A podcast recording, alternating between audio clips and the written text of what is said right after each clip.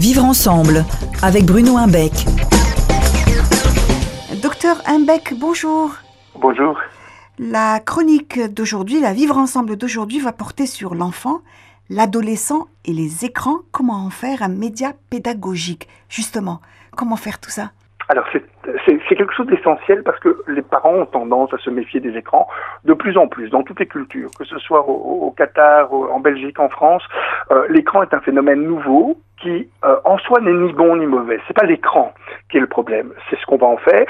Et parce qu'un écran c'est juste un média, c'est-à-dire que c'est pas seulement une question de contenu, mais qu'est-ce qu'on fait avec les contenus?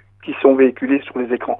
Je vois par exemple un jeu comme Fortnite. Euh, j'étais au Qatar récemment, je vois des enfants danser la danse de Fortnite, par exemple, mhm. hein, qui est une danse qui est euh, finalement transculturelle.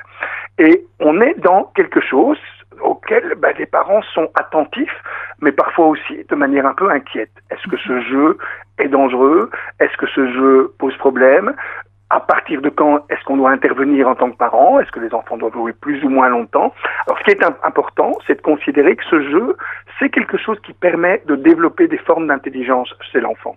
Et donc ça, c'est vraiment fondamental d'en de, de, faire un support pédagogique. Un enfant qui joue à Fortnite est un enfant qui va euh, étreiner son intelligence collective, parce qu'il joue à plusieurs, ils doivent harmoniser leur action avec celle des autres, et l'intelligence topographique va se mettre en mouvement, ils doivent s'orienter dans un environnement virtuel, c'est encore plus compliqué, et ils vont entraîner aussi leur intelligence stratégique. Donc ce sont des types d'intelligence très utiles au développement de l'enfant.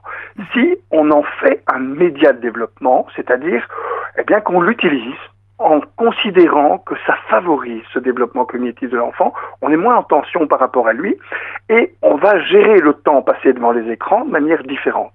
Ce qui fonctionne très très bien dans cette gestion du temps, c'est pas de le gérer objectivement en disant euh, il faut qu'il joue une demi-heure, trois quarts d'heure, pas plus, etc. Et on se met très vite en tension avec son enfant. C'est dire il y a un certain nombre de, de, principes en dessous desquels je ne descendrai pas.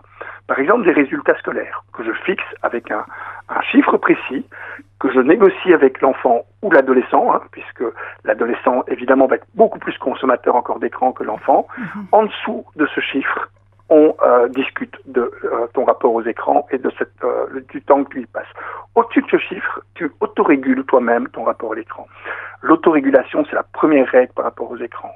La deuxième, c'est l'alternance, pas que des écrans. Et de temps en temps, que toute la famille fasse une journée sans écran, ça permet à chacun de mieux vivre. On teste son rapport à l'écran et son aliénation à l'écran en étant capable de s'en passer. Mais il faut aussi que papa, maman et les enfants décident, par exemple, un jour par mois, eh bien, on ne euh, va pas sur ces écrans. Une journée sans écran. Oui. Oui, c'est ça, la journée sans écran. Ça marche très très bien quand on le met en place.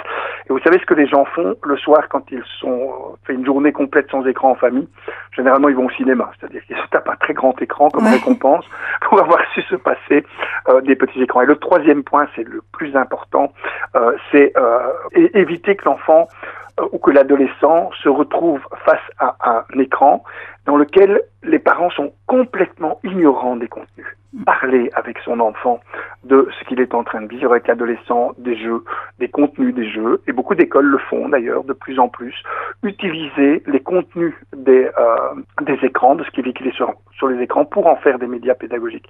Euh, C'est-à-dire, on va parler de ce que tu fais, de ce que tu vis sur ces différents écrans, plutôt qu'arriver à un schéma dans lequel l'enfant est isolé, l'adolescent est isolé dans un monde euh, qui est complètement déserté par les adultes. L'intérêt que l'on porte à ce que l'enfant vit sur ces écrans est vraiment quelque chose de fondamental.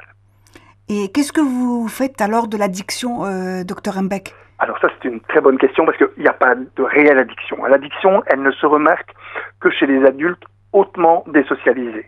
Euh, si vous êtes en rupture sociale complète, vous risquez alors l'addiction, mais c'est rarissime. Ce qu'on constate chez l'adolescent et chez l'enfant, c'est parfois une trop forte appétence. C'est pour ça qu'on préfère parler d'aliénation que d'addiction. Euh, c'est-à-dire, euh, c'est un petit peu comme le chocolat, si vous voulez. Hein. Le, fait d'être attiré par les écrans, ça stimule les circuits de plaisir. Et donc, vous avez une forme d'appétence que vous avez parfois du mal à contrôler. C'est pour ça que la journée sans écran est très utile. Elle permet de se démontrer à soi-même que l'on est capable de s'en passer. Mais il ne faut pas craindre une addiction. Elle n'existe qu'en cas de très haute désocialisation, et certainement ni chez l'enfant, ni chez l'adolescent. Très bien. Merci beaucoup, docteur Humbeck. À bientôt. On se retrouve la semaine prochaine pour parler de l'estime de soi. À la semaine prochaine. Au revoir. Vivre ensemble avec Bruno Imbec tous les dimanches à 7h20, 14h30 et 18h50 sur Orix FM.